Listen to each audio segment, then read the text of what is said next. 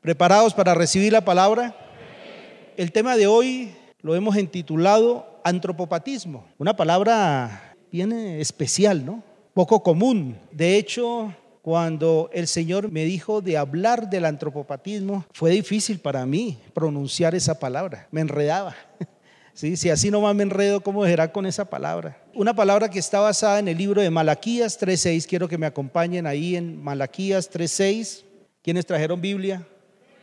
Algunos no, pero está publicada la, la palabra, por favor, léanla. Dice la palabra, porque yo Jehová no cambio por esto, hijos de Jacob, no habéis sido consumidos. Amén. Padre Santo y Dios nuestro, Señor, hoy ponemos delante tuyo este tiempo, Señor, para que seas tú a través de tu Espíritu Santo, Señor, bajando aquí a este lugar, Señor. Pero no solamente que te hagas manifiesto, Señor, sino que estés en la vida de cada uno de los corazones, de los aquí presentes, Señor, para que seas tú, Señor, mostrándoles, discerniendo, Señor, la palabra, Señor, para que pueda ser viva y eficaz, Señor, en cada uno de ellos y que entre esta palabra en sus corazones como espada cual dos filos, Señor. En el nombre de Cristo Jesús, amén y amén. Antropopatismo es una, una palabra que se refiere a los sentimientos y emociones que el Señor manifiesta. Y para mí esta palabra fue confusa porque yo hasta hace poco experimentaba un Dios que era un Dios fuerte, celoso, inamovible, que era un Dios que a pesar que era misericordioso, pero cuando daba una orden había que acatarla o si no, fritos. Sin embargo, cuando voy y leo una serie de, versículos, eh, veo de que el Señor no, no es eh, impasible, no es un témpano, de hielo, eh, no es un cara dura, sino por al contrario, el Señor muestra a través de su palabra que hubo momentos donde Él se compungió, se entristeció y de hecho se arrepintió. Entonces, cuando veo estas palabras, que está en número 23, 19, dice que Dios no es hombre para que mienta, ni hijo de hombre para que se arrepienta. Él dijo y no hará, habló y no ejecutará. Y en Malaquías 3:6 que lo acabamos de leer dice, porque yo Jehová no cambio por esto, hijos de Jacob, no los he consumido. Entonces es cuando uno dice, no, el Señor es así, derecho, firme, y tengo que simplemente obedecer. Y ojo, porque tenemos que aclarar que no es que Dios haya cambiado sus mandamientos. El Señor no ha dicho en ninguna parte, bueno, eh, el mandamiento o la línea que dice no robarás, no, ya, ahora roba. Roba, que eso de todas formas eh, ya está bien robar. No, el Señor sigue totalmente firme en cada uno de estos mandamientos, preceptos y estatutos que están consignados en la palabra. Por lo tanto, tenemos que obedecer estos preceptos, estatutos y mandamientos que el Señor los puso desde el principio. cuando dicen amén? Allí no dijo, uy, no, pero mire, está pagando ese, ese celular allá, agarrémoslo. De todas formas, el, el, dueño, ese es un ladrón. Y como el Satanás le ha vendido a la gente que ladrona, que roba ladrón, tiene mil años de perdón, entonces uno va y toma de lo que no es de uno. Mentira, Satanás. El Señor no ha modificado absolutamente en nada los mandamientos. De hecho, cuando vino Jesús, antes los reafirmó más. Amén. Y veo que desde el comienzo el Señor empieza a manifestar sus emociones. Y vamos a Génesis 1, 31. Dice Génesis 1:31, y vio Dios todo lo que había hecho, y aquí que era bueno y en gran manera, y fue la tarde y la mañana el día sexto. O sea, yo veo a un Dios sentado ahí en su mecedora y mirando todo cuanto había hecho, las montañas, los animales, los mares y el hombre y dijo, todo lo que hice está perfecto. Ay, mire, hice este ser humano que lo hicimos a imagen y semejanza nuestra. Mira, le pusimos los mismos cinco dedos, le pusimos los mismos dos ojos, le pusimos las mismas orejas. Está lindo lo que yo hice.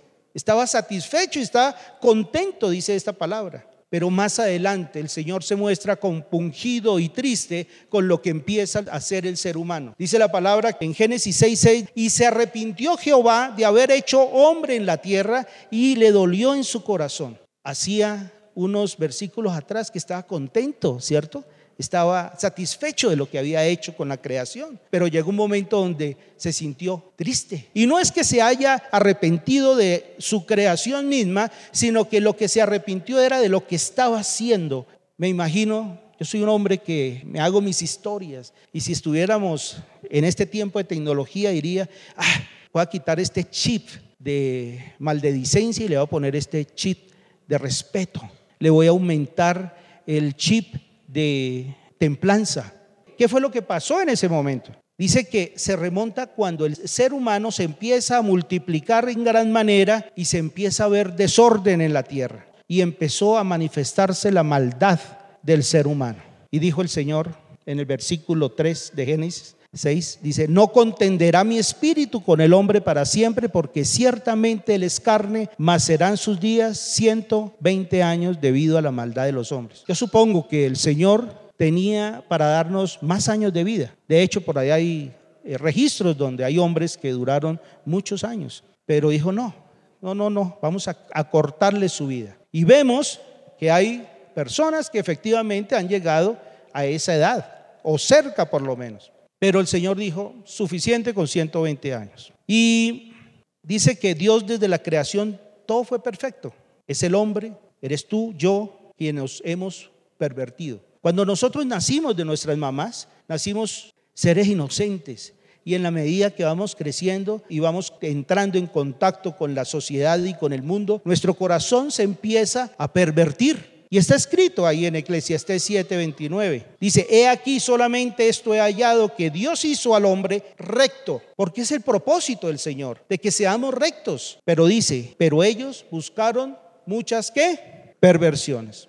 Y tenemos varios ejemplos que están en la palabra donde el ser humano buscó muchas perversiones y por tanto sufrieron consecuencias. Y podemos ir al libro de Jonás 3:4 ¿Ustedes se acuerdan lo que pasó con Nínive? ¿Se acuerdan cuando el Señor envía a Jonás a esta ciudad para persuadirlos? Y bueno, no vamos a hablar de toda la historia de cuando Jonás se lo comió este gran pez, no, nada de eso. Vamos a hablar ya en el momento mismo cuando Jonás entra a la ciudad de Nínive y empieza a persuadir al pueblo y a decirles, conviértanse. Y eso hoy el Señor lo está haciendo. Les está diciendo, arrepiéntense, conviértanse de sus malos caminos. Y dice en Jonás 3:4 dice, "Y comenzó Jonás a entrar por la ciudad camino de un día y predicaba diciendo, de aquí a 40 días Nínive será destruida." Yo no sé ustedes, pero yo creo que el tiempo del Señor se está acercando. Las guerras que estamos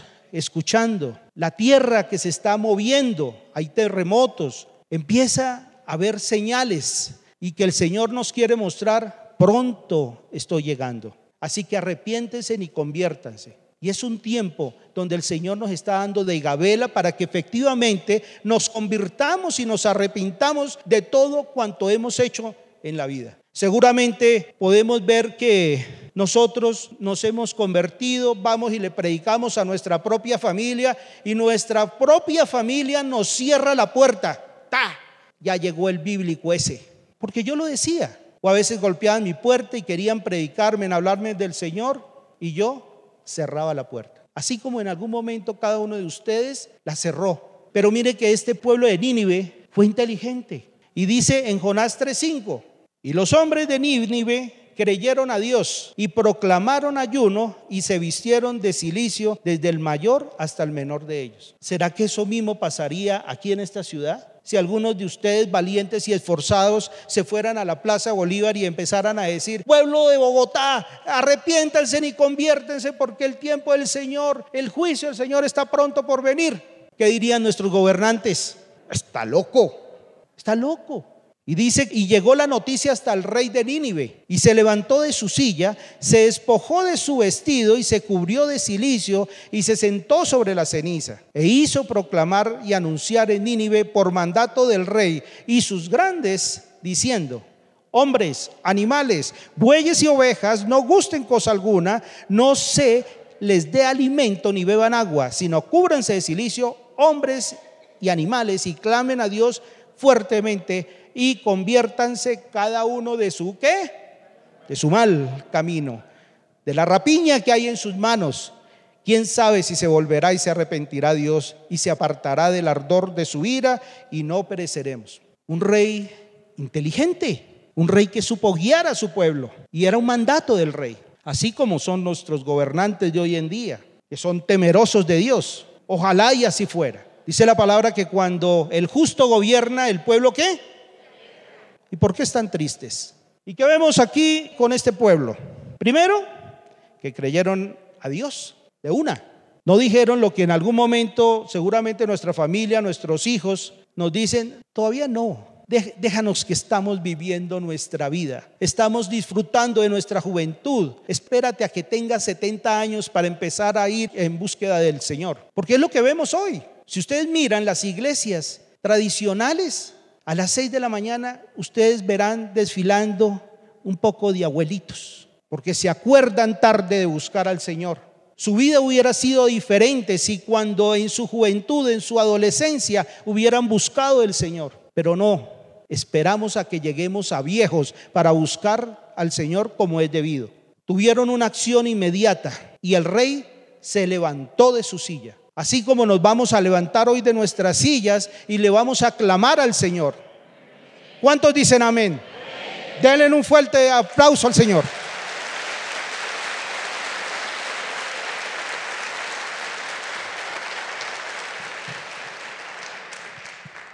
Dice que se despojaron de su vestido. Ahora van a decir, ay, no, se empelotaron. No, se despojaron de ese vestido, de todo aquella vestido de soberbia, el vestido de orgullo, el vestido de altivez, el vestido de arrogancia, el vestido de vanidad y de fatuidad. Se despojaron de eso y empezaron a proclamar ayuno. ¿Cuántos de aquí están dispuestos a hacer ayuno? Y dice la palabra que clamaron y se convirtieron de su mal camino. Ahora, yo te pregunto, iglesia, ¿qué haces tú cuando recibes una mala noticia, un mal diagnóstico, una sentencia en contra? Te pones a llorar, te pones triste, te afliges, tal vez sales corriendo, empiezas a pelear con tu familia, porque eso es lo que yo he visto. Hay personas cuando les dan un mal diagnóstico, se ponen bravos con su familia. Mamá, papá, ¿qué te está pasando? No, ¿ya para qué? Y rechazan toda ayuda. El pueblo de Nínive no hizo eso. El pueblo de Nínive proclamó ayuno. Todos, todos.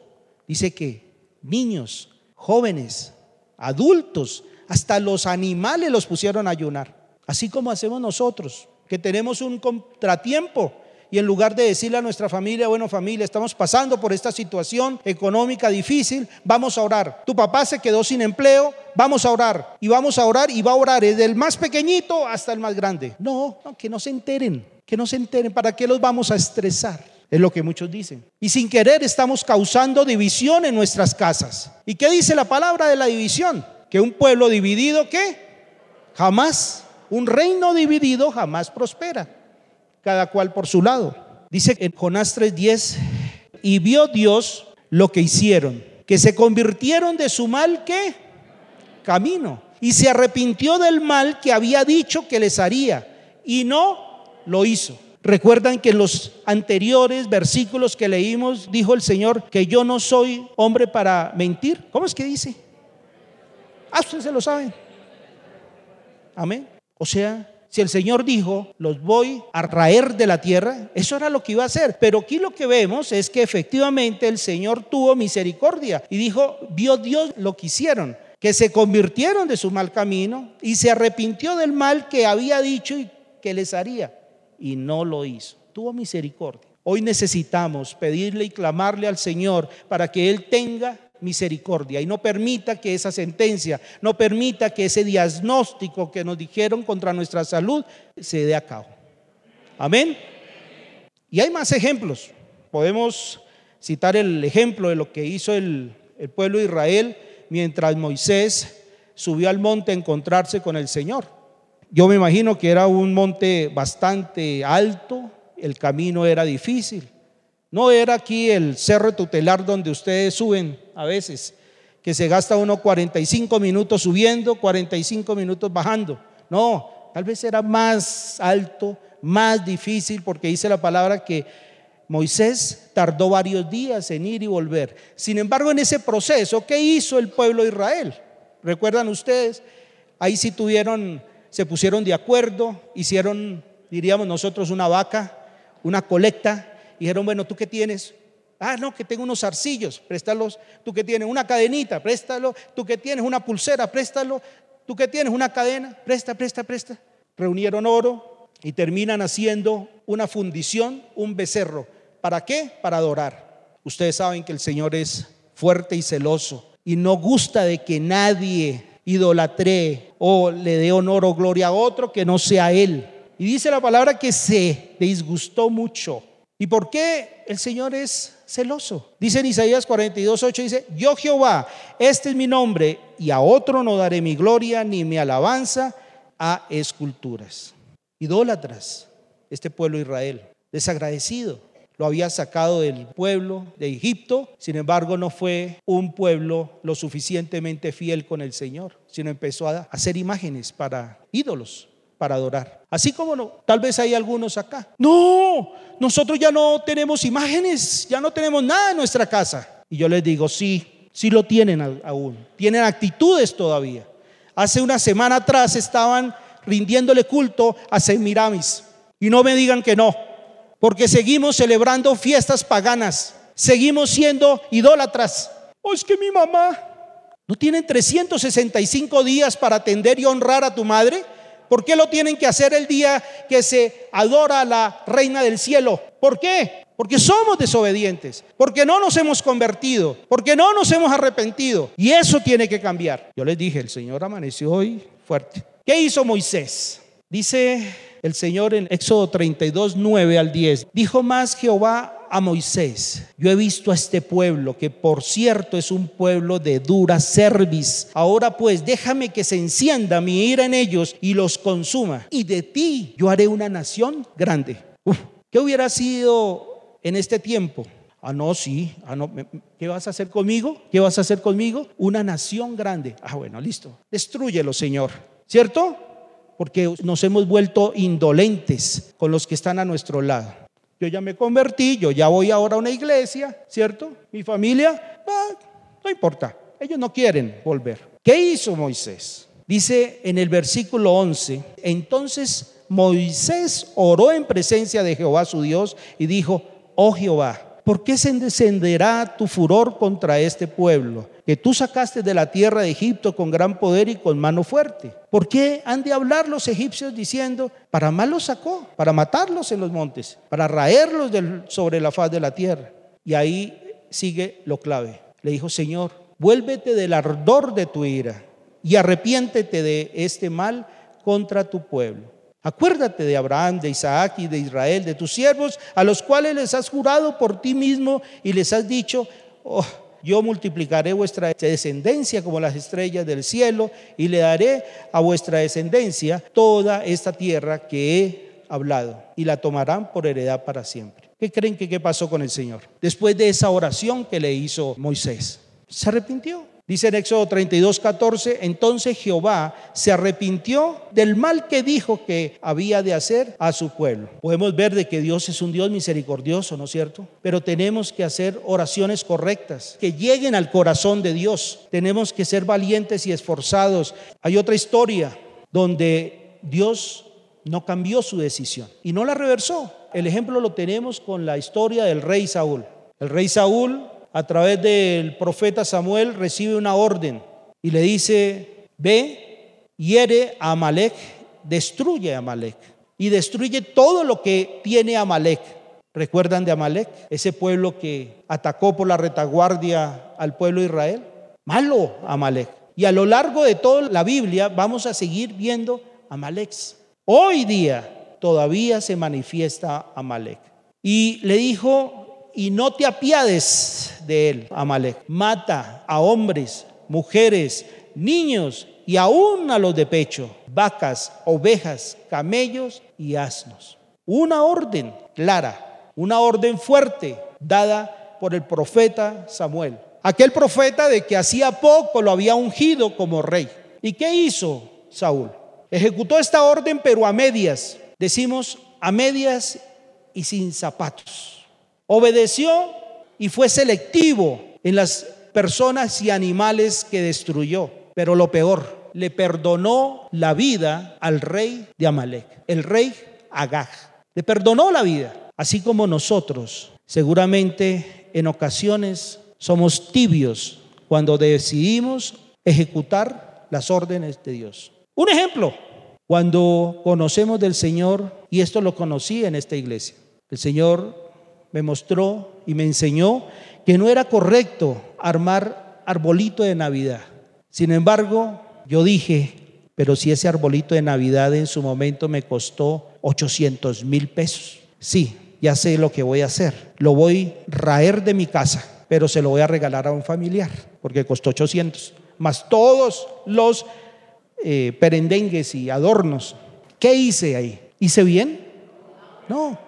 Después el Señor tuvo que sacudirme y decir, lo hiciste mal. Ve donde tu familiar, pídele eso y tíralo a la basura. Quémalo. Y así como ese puede haber muchos ejemplos que tanto tú y yo hemos hecho durante la vida, aún después aparentemente de habernos convertido. Dice la palabra que Saúl también se reservó lo mejor del ganado. Empezó a hacer un censo, a mirar, esta oveja está eh, pierniquebrada, esta hay que matarla, esta vaca ya no está pariendo, ya no está dando leche, hay que matarla. Y así hizo con todo. Y se llevó esto para su casa. Y el Señor les ha dicho a ustedes, a través de ustedes a sus hijos, hijos, dejen eso que ya no les sirve, quiten ese amalek de sus vidas, quite todo esto que no te edifica, que no te conviene, la droga, el alcohol, la fornicación. Aquel que está fornicando, ya no fornique más. Cásese. Aquel que está adulterando, no adultere más. Vuélvete firme. Aquel papá, aquella mamá que abandonaron a sus hijos, ve, busca a tus hijos, restáuralos, redímelos, pero no a medias. No a medias. Hoy tenemos que tomar una decisión, iglesia. ¿Cuántos dicen amén? Denle un fuerte aplauso al Señor.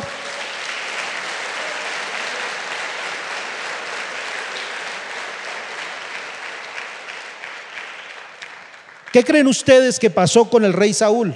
Dice la palabra en 1 Samuel 15, del 10 al 11. Dice, y vino palabra de Jehová a Samuel diciendo, me pesa haber puesto por rey a quién? A Saúl, porque se ha vuelto de en pos de mí y no ha cumplido mis palabras. Y se apesadumbró Samuel y clamó a Jehová toda aquella noche. Samuel fue un intercesor, intercedía y le dijo, Señor, mira al rey Saúl, tú que me mandaste a ungirlo como rey, ahora cómo le voy a decir que ya no va a ser rey, Señor, ten misericordia de él. Pero, ¿saben? No dio resultado, porque después del ojo afuera, no hay nada que hacer. El versículo 23 dice, porque como pecado de adivinación es la rebelión y como ídolos e idolatría la obstinación. O sea, yo entiendo que cuando el Señor me da una orden de que tengo que dejar a algo, tengo que cumplirlo, porque de lo contrario me estoy, estoy siendo obstinado. Y dice que es como ídolos e idolatría, esa terquedad nuestra de no cumplir la palabra como debe ser. ¿Y qué más dice? Por cuanto tú desechaste la palabra de Jehová, Él también te ha desechado para que no seas rey. Esto se lo dijo Samuel al rey Saúl. Dura palabra. Después de haberlo tenido todo, después de estar reinando, de haber tenido poder, pero por obstinado perdió la oportunidad y el propósito que Dios tenía para él. Dios no cambió su decisión. Saúl no contó con la gracia y tampoco sirvió la oración que le hizo Samuel. ¿Y qué pasó con, con el rey Saúl? Finalmente Dice que en una batalla final el rey Saúl se automurió, se automurió. Cuando él vio que los filisteos venían y le lo iban a apresar y seguramente ahí lo iban a humillar, lo iban a maltratar, lo iban a iban a escarnecer con él, lo iban a torturar, dice la palabra que le dijo a uno de sus escuderos, "Ve, mátame." El escudero no quiso y él mismo se quitó la vida. O sea, se automurió, ¿cierto? Eso fue lo que pasó.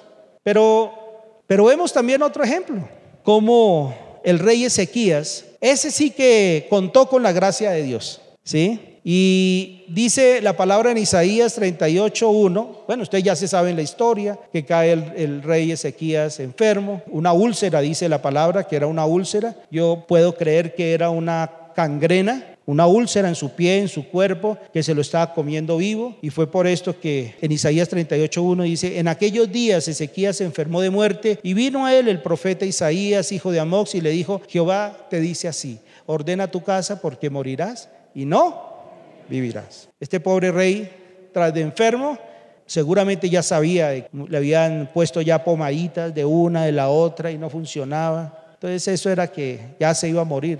Y para completar viene el profeta Isaías y se lo ratifica. De cierto, morirás y no vivirás. Así que ve y ordena tu casa. Dura, dura palabra. Y dice la palabra en Isaías 38, 2, 3. Dice, entonces volvió Ezequías su rostro a la pared e hizo oración a Jehová y dijo, oh Jehová, te ruego que te acuerdes ahora que he andado delante de ti en verdad y con íntegro corazón y que he hecho lo que ha sido agradable y delante de tus ojos. Y lloró Ezequías con gran lloro. Cuando Ezequías dice que vuelve su rostro, ¿sí? Su rostro a la pared, hay algo que en el mundo espiritual se mueve y mueve el corazón de Dios. Porque no podemos clamar al Señor si no hay un profundo y pleno arrepentimiento de nuestra vida. Arrepiéntete para que tu llanto y tu clamor suba al corazón del Señor.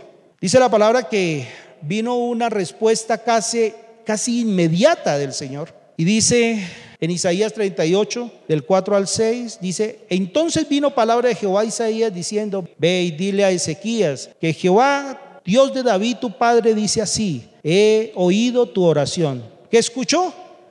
La oración. Y he visto tus lágrimas. He aquí que yo añado a tus días 15 años y te libraré a ti y a esta ciudad de mano del rey de Asiria y a esta ciudad ampararé. Mira, iglesia, cuando tú decides arrepentirte y convertirte de tu pecado y de tu maldad, no solamente trae beneficio a tu vida, sino que también trae beneficio al pueblo, a los que están contigo, a tu familia, a tu casa, a tu descendencia. Por eso es importante arrepentirnos para afectar positivamente a nuestra familia. ¿Cuántos quieren clamar hoy por la misericordia del Señor?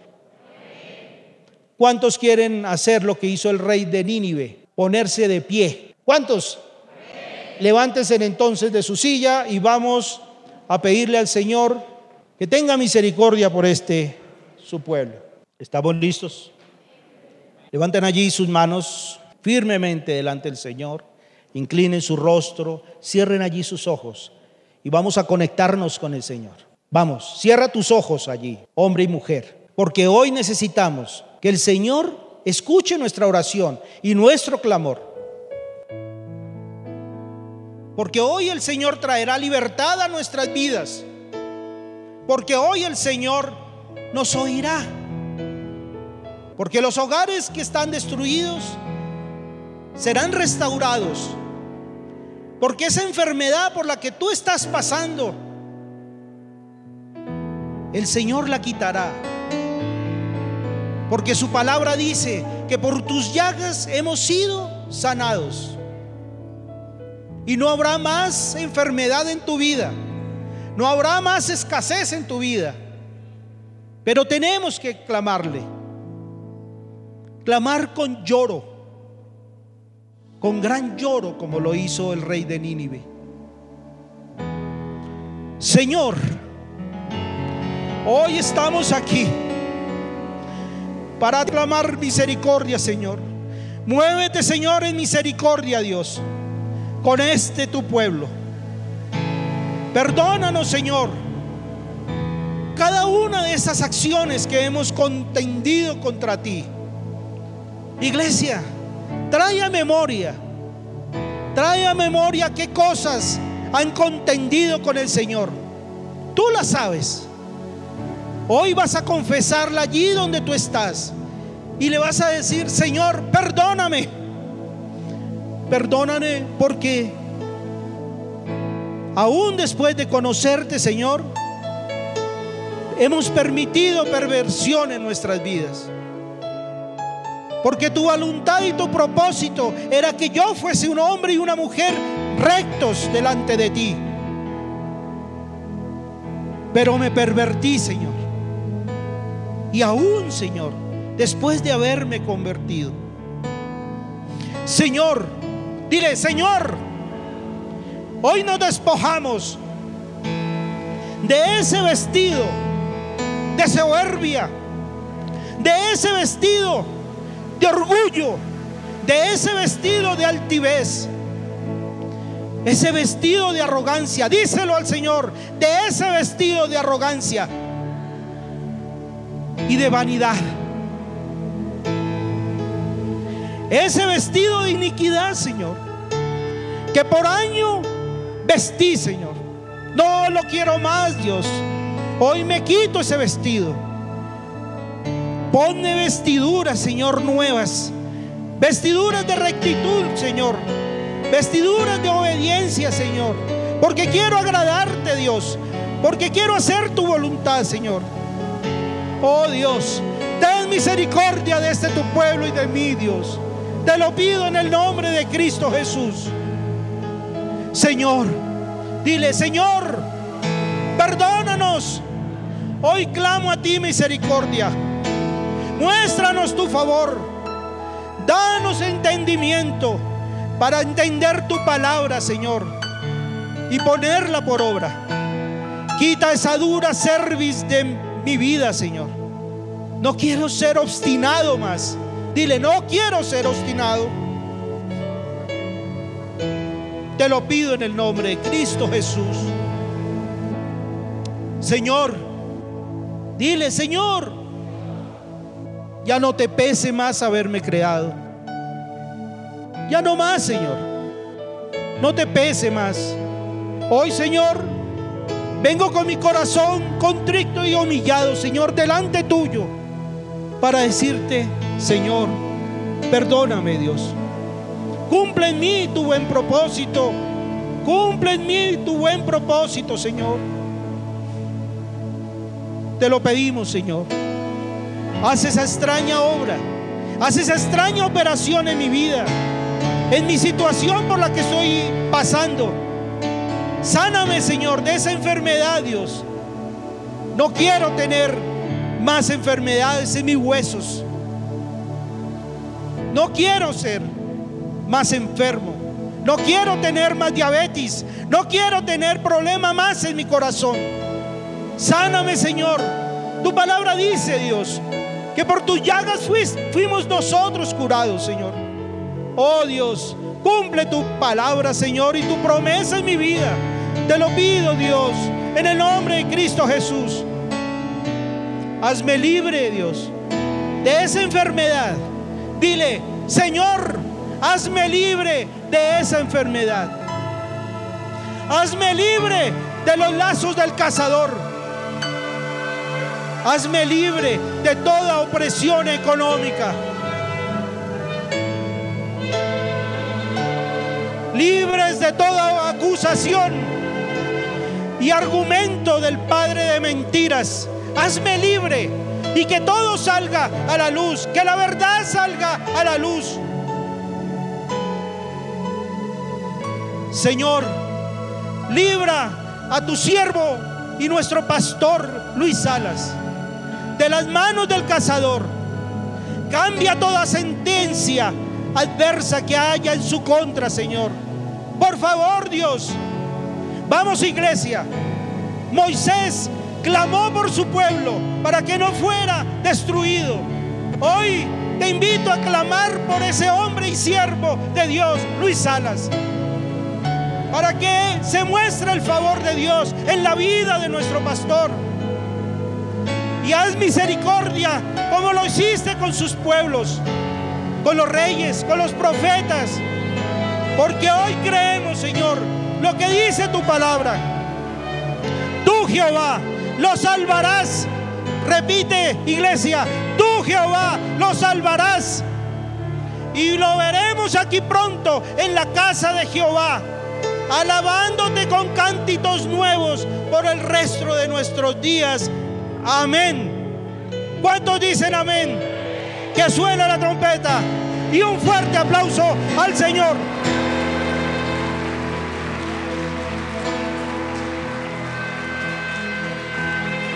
Me envuelves hoy con una canción, melodía de tu amor. Cantas libertad en mi adversidad hasta que huya temor. Y ya no soy un esclavo de temor. Yo soy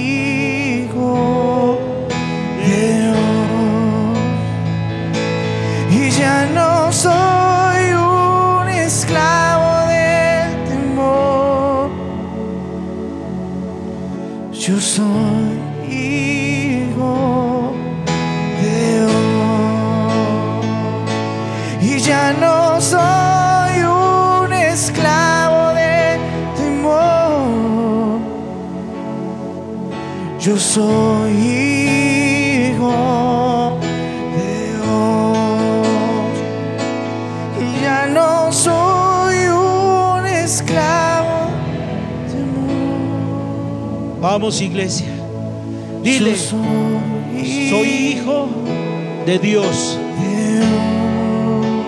Pide, dale gracias al Señor por este tiempo. Hoy, Señor, gracias porque tu misericordia se hará evidente en nuestras vidas. Gracias, Señor. Gracias, Dios. Gracias porque harás esa extraña obra, esa extraña operación en la vida de tu pueblo para que puedan ser libres de toda enfermedad, de toda opresión. Gracias, Señor. Hazlo evidente, Señor, y manifiéstate tu Espíritu Santo en este lugar, Señor. Yo te lo pido, Dios. Hoy manifiesta, Señor, y hazlos libres, Señor. Por favor, Dios.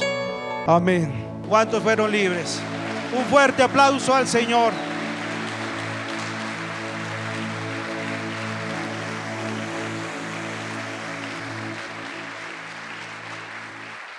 Un tiempo especial.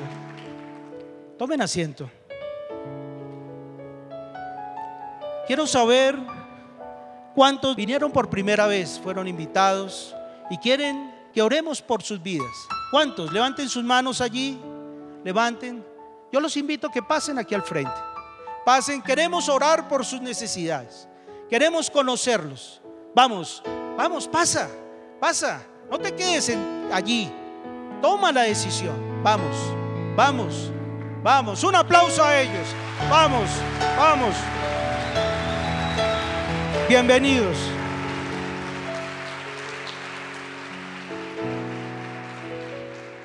Gracias. Mire, yo alguna vez hice eso que ustedes acaban de hacer. Tuve fe y pasé al frente. Alguien me dio un codazo y fue mi hermana de 13 años. Yo siendo ya un hombre mucho más adulto que ella, pero me dio el codazo, me animó a pasar. Y hoy los cielos se alegran porque ustedes tomaron la decisión. Y no sabemos cuáles necesidades están pasando por tus vidas. Pero yo les aseguro que mientras ustedes dependan del Señor, el Señor se va a encargar en hacer lo que tenga que hacer para restaurar tu vida, para restaurar tu trabajo, para hacer lo que sea. Así que, iglesia, los invito a que pongan sus manos, extiéndalas delante de ellos. Vamos a orar por cada una de las necesidades de ellos. Padre Señor, hoy presento la vida de estas personas, Señor. Te doy gracias por ellas. Tu palabra dice que en el cielo hay fiesta cuando alguien se convierte, Señor. Ellos empiezan este camino, Señor, de permitirte a ti, Señor, que esté en el corazón de sus vidas, Señor. Hoy yo te pido, Señor, que cualquier inconveniente, circunstancia adversa por la que ellos estén pasando, Señor, que tú aparejes todo, Señor. que tú los bendigas a partir de ahora, que aparejes esas circunstancias y traiga paz a sus vidas, Señor. Pero en especial, Señor, te pido que los mantengas firmes, Señor. Manténlos firmes en la fe para que te conozcan y puedan ser instrumentos en tus manos, Señor. En el nombre de Cristo Jesús. Amén y amén. Un aplauso por las vidas de ellos. Les voy a pedir les voy a pedir algo adicional. Vayan a este lugar con, con, con él para que tomen sus datos, para hacerles un seguimiento. Queremos conocerlos. De manera voluntaria ustedes pueden darle los datos y básicamente lo que queremos es llamarlos y decirles cómo están, para animarlos para que sigan perseverando en los caminos del Señor. Amén. Adelante. Iglesia, dáselo. Si es para el Señor, dáselo fuerte.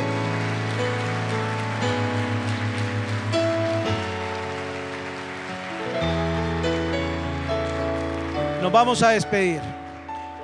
Vamos, levanten allí sus manos. Señor, te doy gracias por la misericordia, Señor, que estás impartiendo sobre tu pueblo, Señor. Gracias, Dios, porque fueron valientes, porque se han arrepentido, Señor, porque hoy están clamando misericordia, Señor. Y yo sé, Señor, según tu palabra dice que tú les darás misericordia, otorgará misericordia en ellos, Señor. Te doy gracias por eso. Te doy gracias, Señor. Por favor, Dios, llévalos con bien a cada una de sus casas para que tengan una linda semana, una semana productiva, libre de todo ataque del enemigo, presérvale sus vidas, preserva sus casas, sus hogares, porque ellos, Señor, hoy lo dirán, no se conformarán a este siglo, sino se transformarán por medio de la renovación de vuestro entendimiento. Y tu pueblo comprobará cuál será tu voluntad, que es buena, agradable y perfecta.